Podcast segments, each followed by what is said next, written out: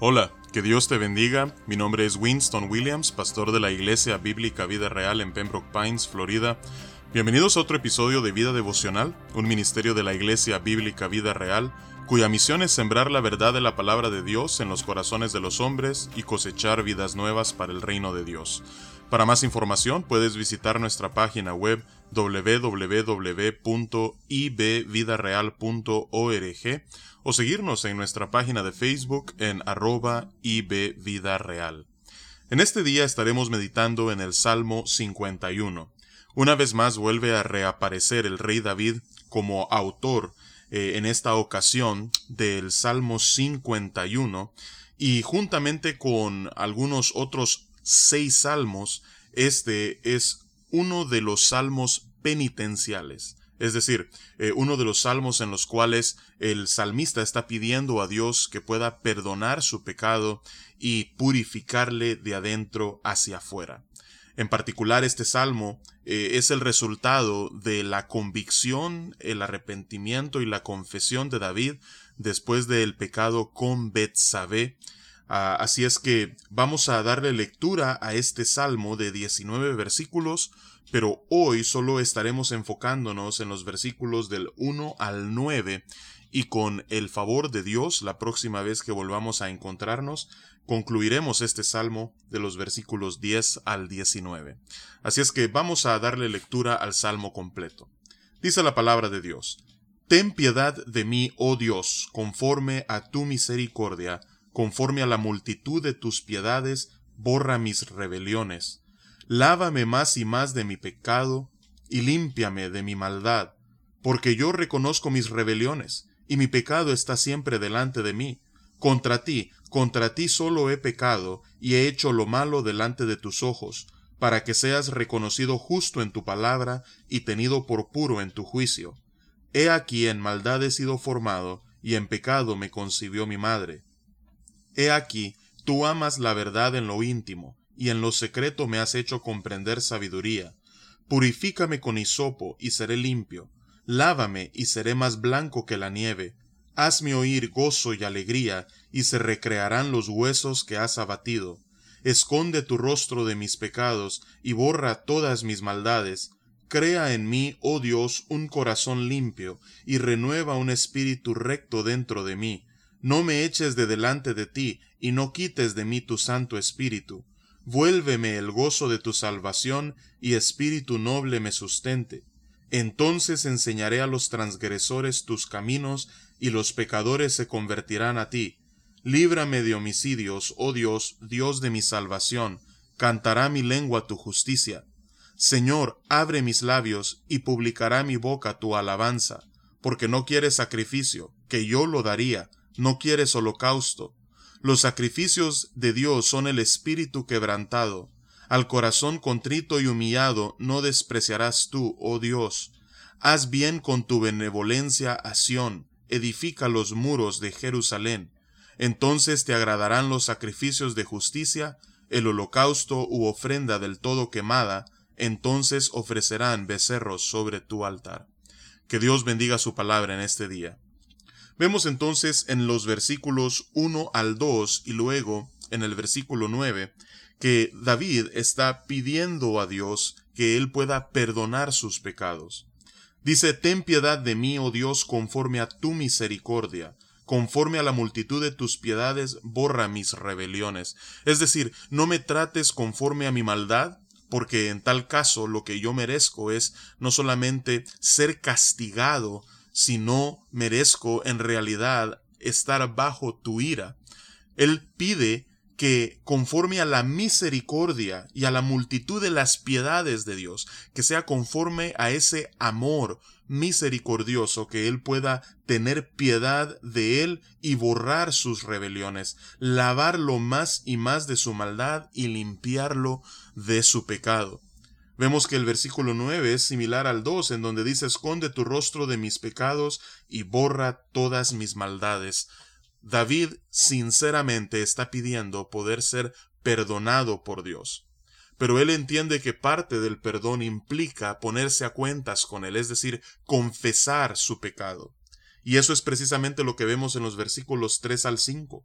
Dice David, porque yo reconozco mis rebeliones y mi pecado está siempre delante de mí.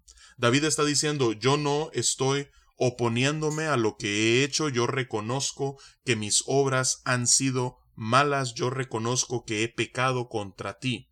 Yo no estoy negando mi pecado, yo no estoy huyendo de mi culpa, yo estoy reconociendo, yo estoy de acuerdo contigo, oh Dios. Está el pecado delante de mí, yo no puedo negarlo, yo no puedo justificarlo. Dice en el versículo 4, contra ti, contra ti solo he pecado, y he hecho lo malo delante de tus ojos. Entonces nuevamente David sabe que aunque el pecado fue contra una persona, es decir, Urías Eteo, y fue en complicidad con su esposa Betsabé, David está diciendo que últimamente este pecado es contra el Dios tres veces santo. Y dice la segunda parte del versículo 4, para que seas reconocido justo en tu palabra y tenido por puro en tu juicio. Yo reconozco que lo que yo he hecho malo de tal manera que lo que tu palabra enseña es recto, es bueno y es justo. Lo que yo he hecho es desviarme de esa ley santa y justa y recta, que es tu palabra, la cual a la vez es un reflejo de tu carácter. Dice el versículo 5, He aquí en maldad he sido formado, y en pecado me concibió mi madre. Nuevamente, no es como una manera de justificarse, sino como una manera de ponerse a cuentas con Dios. Dios, yo soy pecador del vientre.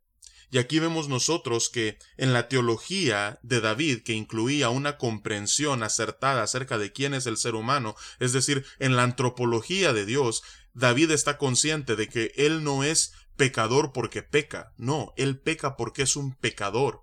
Por naturaleza él nació con una tendencia hacia el pecado.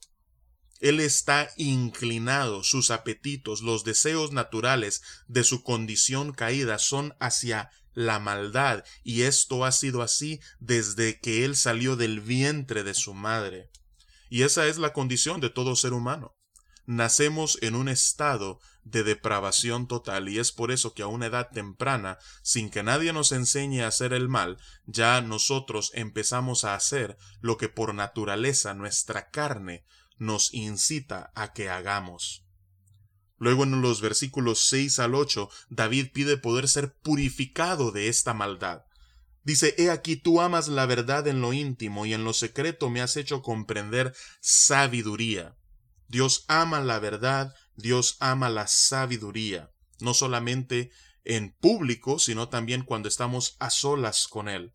Así es que dice el versículo 7, Purifícame con hisopo y seré limpio, lávame y seré más blanco que la nieve, hazme oír gozo y alegría, y se recrearán los huesos que has abatido. David se sentía cargado por la culpa de su pecado, no solamente a nivel mental y espiritual, sino aún hasta su cuerpo. Sentía la carga de esa culpa. Así es que David está pidiendo poder ser purificado, poder ser lavado profundamente para que ese pecado que en este momento es rojo como el carmesí pueda venir a ser como blanca lana, como nieve blanca. Así es que nuevamente vemos en los versículos 1 al 9 que David está pidiendo eh, al Señor que perdone su maldad al ponerse a cuentas con él.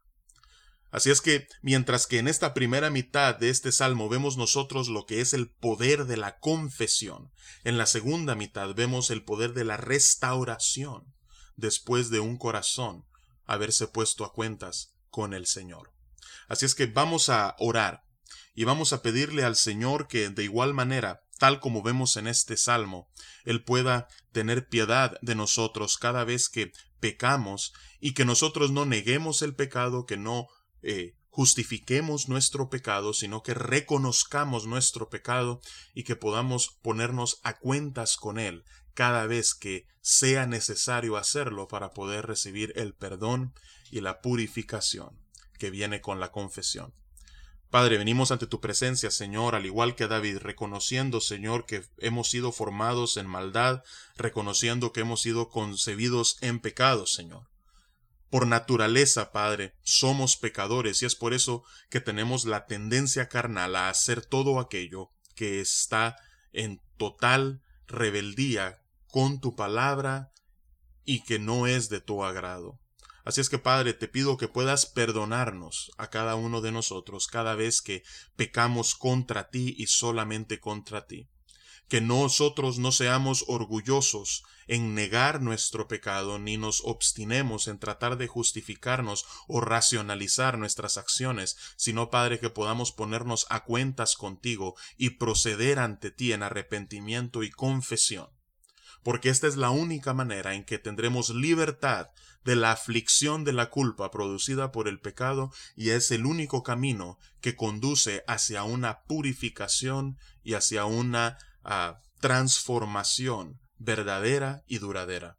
Así es que Padre, perdona nuestra maldad y ayúdanos, Señor, a ser humildes y en contrición proceder ante ti en confesión para poder encontrar la piedad y la misericordia que lava nuestras rebeliones y borra nuestros pecados. Y es en el nombre poderoso de Cristo Jesús que oramos en este día. Amén y amén. Que Dios te bendiga y con su favor nos encontraremos el lunes para concluir este Salmo 51.